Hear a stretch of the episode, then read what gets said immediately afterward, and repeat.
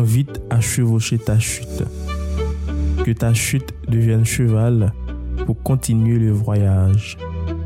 Peintre, poète, dramaturge, romancier, comédien, Franck Etienne est l'un des écrivains haïtiens francophones et créolophones le plus connu dans le monde. Notre invité est né en avril 1936 à Port-au-Prince. C'est un artiste hors du commun, un baron, ce géant de la création artistique et littéraire de notre époque est l'auteur de plus d'une soixantaine de livres. Son œuvre est ancrée dans l'histoire contemporaine d'Haïti. Mur à crever, ultra vocal, les affres d'un défi, pelle tête.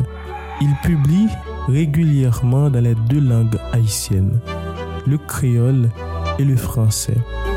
Il est d'ailleurs l'auteur du premier roman écrit en créole titré Désafi. Roman, roman, nouvelle, nouvelle, poésie, théâtre, conte. Parce que les écrivains ont le pouvoir de réinventer le monde. Des fous, des fous et des dieux. Et des dieux. Un podcast pour dire le monde avec Marc Sonirico sur Pal Magazine. Bonjour à tous. L'équipe 2 des Fous et des Dieux a rencontré cet immense écrivain haïtien de sa résidence à Delma. Cet artiste qui a marqué Haïti avec son œuvre et ses engagements a 87 ans. L'air serein, voix posée, cette icône nationale a pris plaisir à nous raconter sa vie d'artiste, sa vision de l'écriture et du monde.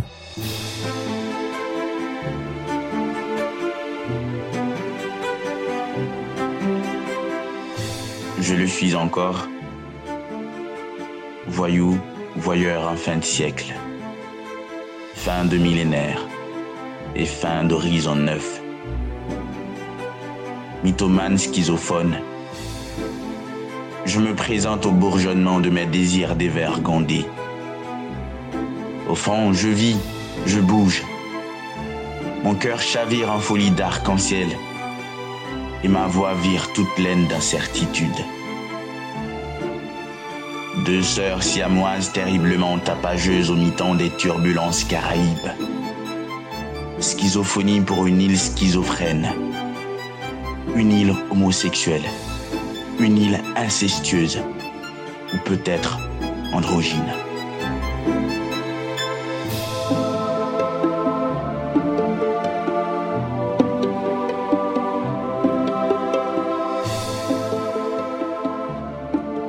Si on devait reprendre toute la mythologie de Frère Étienne, son histoire, depuis mon enfance au Bel Air, parce que j'ai vécu au Bel Air.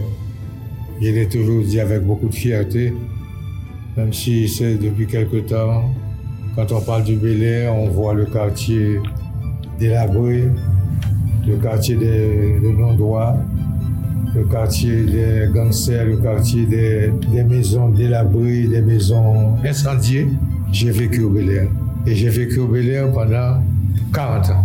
Je suis né dans la Tibonite en 1936, ça fait bien 87 ans. À l'âge de 5 ans, ma mère, qui était à l'époque une paysanne analphabète, parce qu'après elle a appris à lire, à écrire, à l'époque elle était une, une pauvre petite paysanne analphabète, engrossée par un Américain super riche. Eh bien, euh, comme elle et moi, nous étions délaissés, nous avons, pas non, elle qui a choisi le Bel Air, une petite maison Bel Air où j'ai grandi, où j'ai eu une école. Et puis on fait le grand bond, je laisse de côté le lycée Pétion, l'école des hautes études nationales, pour tomber jusqu'aux années 2019-2020. Là, nous sommes en pleine période de pays loc. Et ça tombe bien parce que ça remonte à mon dernier voyage à l'étranger où pendant longtemps, après avoir perdu mon école au Bel Air, j'ai vécu de mes voyages culturels.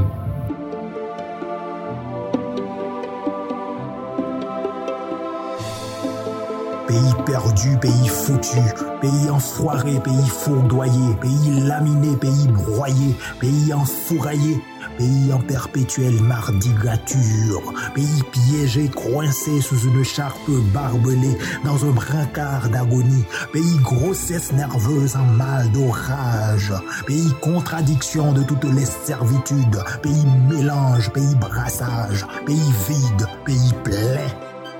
Allez vini aléatoire et à la gloire de mon pays, haïque, effraïque, hermétique, dissymétrique, chaotique, catastrophique, madichonique, tellurique, cyclique, apocalyptique, mathématiquement ingouvernable.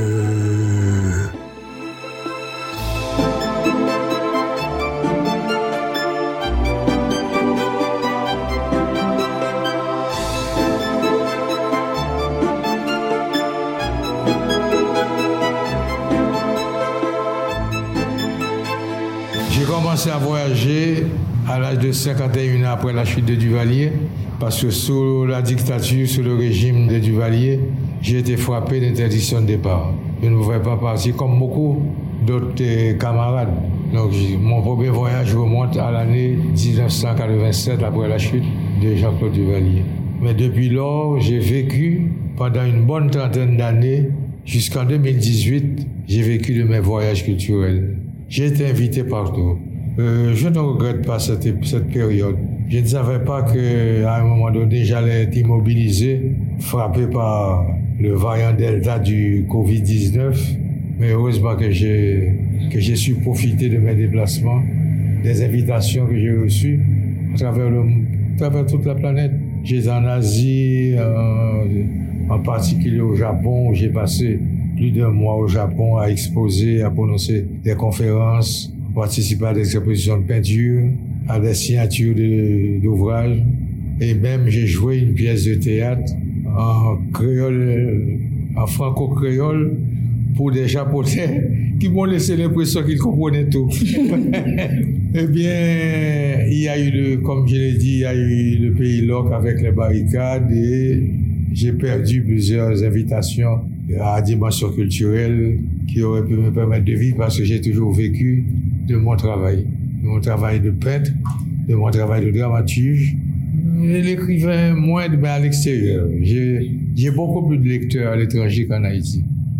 Mes livres sont étudiés dans de nombreuses universités américaines, canadiennes et européennes, en France, en Italie, en Hollande, au Danemark, en Suède.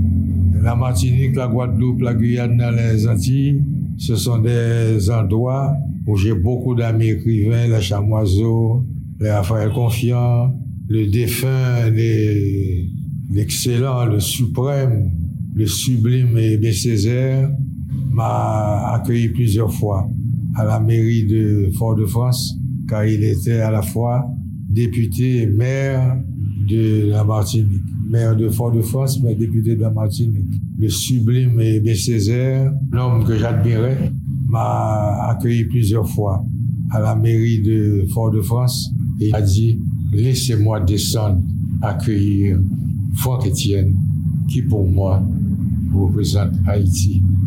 Et quand il est venu, nous nous sommes embrassés et il m'a dit merci. Un homme qui n'a jamais écrit en créole. Il m'a dit merci, en français bien sûr. Il m'a dit merci, monsieur Haïti, de nous avoir donné le premier roman de la langue créole des Afis. C'est moi qui ai écrit le premier roman moderne. Il y a eu des récits, en particulier un récit d'un écrivain guyanais qui s'appelle Alfred Paripeau, qui a écrit à, à Tipa, mais qui est un récit. Mais Des Afis demeure le roman avec toutes les caractéristiques de la modernité littéraire. Et M. Césaire m'a embrassé avec sa force d'un homme de 80 ans qui a déjà fait l'histoire, qui avait déjà produit une œuvre immense sur le plan du surréalisme. D'abord, il a été un moment donné surréaliste. Et il m'a embrassé pour me dire merci pour le roman, le premier roman de la langue créole des Afis, alors qu'on l'avait toujours considéré comme un ennemi du créole. Donc, ce sont des, endroits où j'ai beaucoup fonctionné comme producteur culturel. Alors, quand le Covid est venu, j'ai perdu un peu de mon énergie parce que j'ai été frappé par le variant Delta qui a été le variant le plus redoutable dans, cette pandémie du Covid. Là, j'essaie de reprendre la parole à 87 ans avec la grâce, le don du Christ, parce que depuis quelque temps, tout le monde le sait, je ne suis pas un religieux pratiquant. Je ne crache pas sur les religions. Je respecte le catholicisme, le protestantisme, le vaudouisme. Je ne suis pas vaudouisant, je ne suis pas protestant, je ne suis pas islamiste, mais je respecte l'islam. Mais je ne suis pas religieux. La religion peut-être ne m'a pas incité à devenir un pratiquant à cause de certaines dérives. Je ne vais pas mentionner des reproches, ce serait un peu malhonnête, un peu méchant, mais je dirais tout simplement que la mémoire historique, elle est vivante chez moi, comme nègre haïtien, avec des ancêtres qui ont été maltraités, mutilés, laminés, dévalorisés, déshumanisés par le colonialisme esclavagiste. Et à cette époque-là, l'Église avait avalisé l'esclavage. Jésus demande toujours le Christ de, pardonner, oui. Je pardonne, mais il m'est encore difficile d'oublier totalement que mes grands-parents ont été les victimes de ce système criminel qu'on appelle l'esclavage. 54 ans de mariage. Celle qui est en bas qui est mon épouse et qui a été mon élève. Et c'est un grand miracle, compte tenu de ma dérive. Et je, demande au Seigneur, n'est-ce pas, de me pardonner toutes mes dérives au moment où je croyais être le lion de la planète, et en particulier le lion d'Haïti. Et je me croyais inoxydable. Mais elle a eu beaucoup de courage. Et Marie, mon épouse, euh, elle a vraiment un immense mérite d'avoir accepté et supporté un désagréable moment. Nous avons ensemble deux enfants, mais moi j'ai trois enfants avant le mariage. Tous ils sont là-bas. Pratiquement le pays est dépeuplé. Donc euh, mes enfants sont là-bas, plus âgés que vous. Hein. Ben, ce sont des enfants de, de 48, 50 ans, 52 ans durant toute ma carrière d'époux, c'est aussi une carrière, hein? je ne veux pas dire une profession.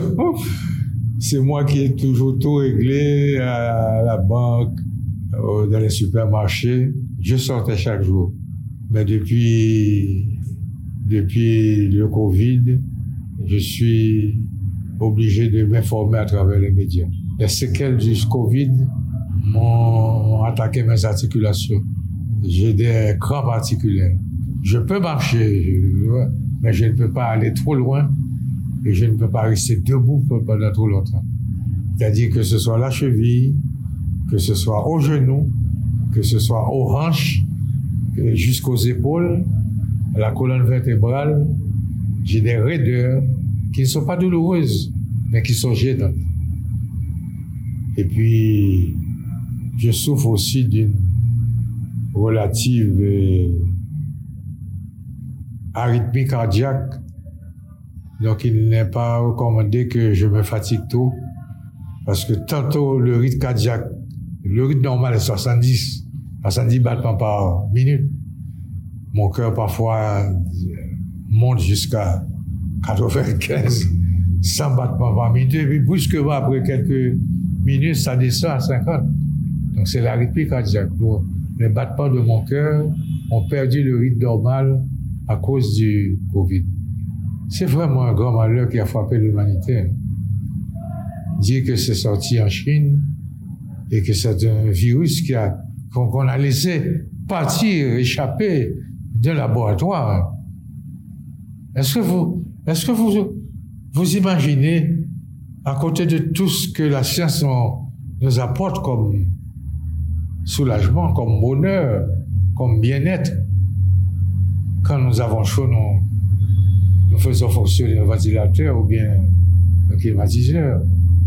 Les progrès de la médecine sont immenses. Mais l'homme, l'homme pour autant n'est pas devenu une espèce sage. Nous sommes décevants. Nous sommes décevants dans nos outrances. L'espèce humaine est décevante dans ses excès, dans ses dérives. Actuellement, il y a une menace mondiale. Ce qui se passe avec la Russie et l'Ukraine peut bien d'escalade en escalade devenir une catastrophe mondiale. On peut bien avoir une guerre nucléaire. Je ne le souhaite pas. Ce serait la fin de la civilisation humaine. Donc, euh, c'est encore un des aspects, euh, des éléments, une des nourritures, une des sèves que l'on retrouve dans mes méditations quotidiennes.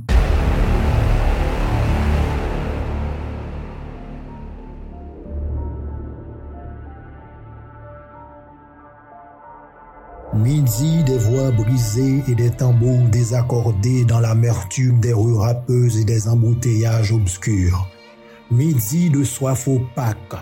Midi des yeux crevés et des oreilles bouchées. Midi des tables séparées. Midi des balances truquées. Midi brûlant de sel et de sang. Moi poussière, moi fatra. Moi niage la fine. Moi l'ombrage grain sable. Yon dibidal fomi piquant à pichkan et sével moins. Pe gaman de mwen ki le liye, ni ki sa map chèche nan la ri Port-au-Prince. Mwen pa konen si soleil kon fè lan moun sou taban lakansyel. Mwen pa konen si li dovanjou. Mwen pa konen si li minwi. Mwen pa konen si li midi. Pou daye, Port-au-Prince pa gen lè. Mwen pa rejam konen ki le mwen an ou, ki le mwen an ba. Ki le mwen dribo, ki le mwen babo. Ki le mwen jive, ki le mwen goutye. Port-au-Prince ma li femel. Port-au-Prince ba de seks nan tout kol. Port-au-Prince anvi san, Port-au-Prince anvi vyan, Port-au-Prince anvi fam gro midi. Ki donk, paman de mwen ki le liye. Ni ki sa map chèche nan la ri Port-au-Prince. Mwen pa konen si li devanjou, mwen pa konen si li midi, mwen pa konen si li minui.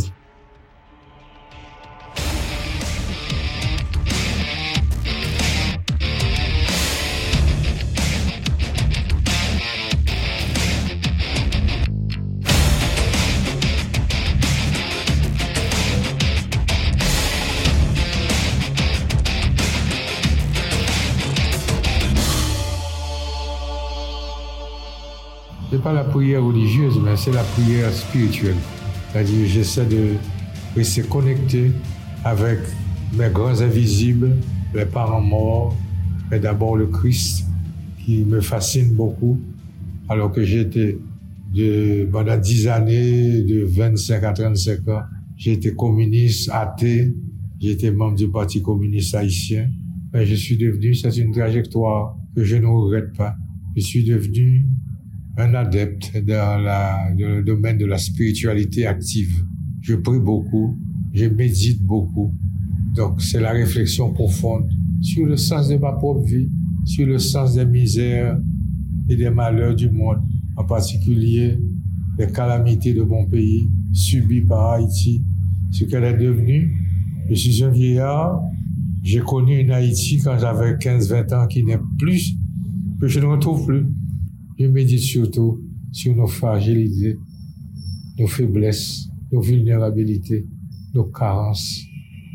Nous sommes pas sages. Nous continuons encore à évoluer dans, une, dans la pratique des inégalités insupportables. Nous détestons les autres. Nous sommes jaloux de l'autre. Nous sommes hypocrites. 90% du pays vit dans la misère. Nous sommes décapitalisés. Les dégâts des kidnappings associés aux rançons insupportables, des rançons monumentales réclamées par les kidnappeurs. Une bonne partie du pays, en particulier les classes moyennes, même au niveau de certaines familles bourgeoises, sont totalement décapitalisées. Nous sommes dans l'espace d'une catastrophe, mais comme je l'ai écrit très tôt dans un livre qui s'appelle L'oiseau schizophone, que j'ai publié en 1993. À l'époque, j'étais encore jeune. J'étais de la soixantaine, peut-être. Je crois moi-même, ça peut choquer les gens, je crois dans la lumière de catastrophes. Les catastrophes, parfois, nous permettent de découvrir nos, nos faiblesses et nos forces aussi. Là où il n'y a pas de catastrophe, ça dit n'y a plus rien. La lumière vient de, la catastrophe. Le chaos est la matrice de l'ordre futur. On a peur du chaos, mais s'il n'y a pas de chaos, on ne peut pas avoir de, de changement. Le chaos te, te conduit ou bien à l'extinction, au néant, ou bien à la plénitude. Il y a une modification, une métamorphose qui s'est produite en Haïti pendant ces 30 dernières années. Cette métamorphose dangereuse, mortifère, a entraîné un désintéressement, une sorte de désaffection pour les activités vraiment intellectuelles, spirituelles, culturelles. Ce qui fait la une, ce sont les événements malheureux, les kidnappings, les assassinés, les gens qui, qui sont dans le malheur, mais surtout l'insécurité, pour prendre un thème général et générique. L'insécurité a balayé les bonnes informations, les informations qui auraient pu nous donner quelques illusions de joie, parce qu'il y a aussi de bonnes nouvelles, mais les mauvaises nouvelles ont pris le dessus. Donc, ce qui entraîne une indifférence cruelle envers les créateurs. Je ne parle pas uniquement de moi, je parle de tous les créateurs, des jeunes créateurs haïtiens. Et une indifférence cruelle envers les musiciens, beaucoup plus encore envers les écrivains, les poètes. Et je souhaite que les jeunes ne se laissent pas décourager.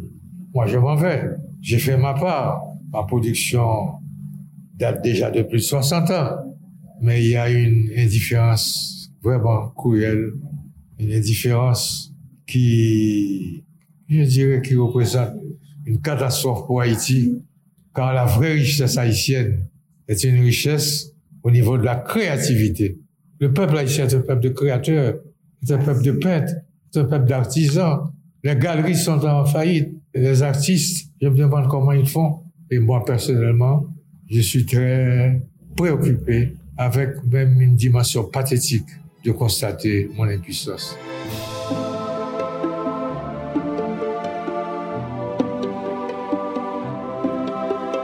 À force de vouloir dire, je ne suis devenu qu'une bouche hurlante. Je ne m'inquiète point de savoir ce que j'écris. Tout simplement j'écris parce qu'il le faut parce que j'étouffe. J'écris n'importe quoi, n'importe comment. On l'appellera comme on voudra. Roman, essai, poème, autobiographie, témoignage, récit, exercice de mémoire, ou rien du tout. Moi, je ne sais même pas. Pourtant, ce que j'écris ne m'est pas étranger. Personne personne ne parviendra à dire beaucoup plus qu'il n'aura vécu. Personne, personne ne parviendra à dire beaucoup plus qu'il n'aura vécu.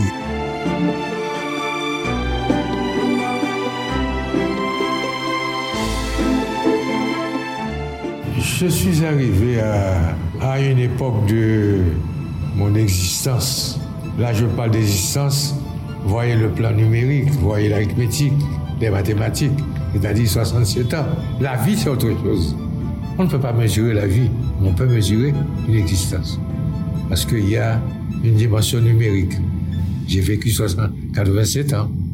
Là, je parle de l'existence. Mais je peux aussi parler de ma vie. Parce qu'il y a une dimension qualitative qui est incontournable quand on parle de la vie d'un être humain. Je ne cultive plus d'espoir. Je cultive plutôt l'espérance. L'espérance, elle est beaucoup plus forte que l'espoir. L'espoir, souvent, apparaît comme un vœu, un vœu pieux, oui, on a envie. Mais l'espérance, elle est ancrée en moi, c'est ma nature. Je ne suis jamais découragé.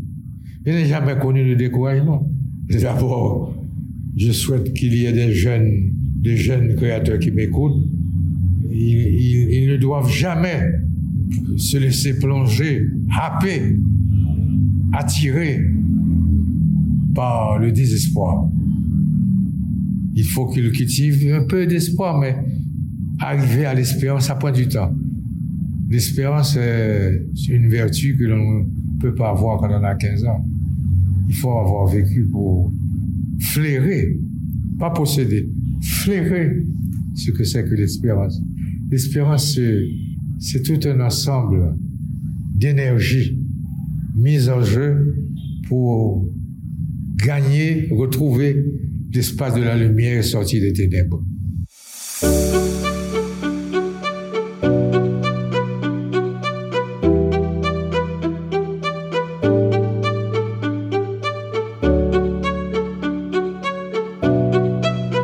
Merci à tous. C'était avec nous l'écrivain haïtien Franck Etienne. À bientôt.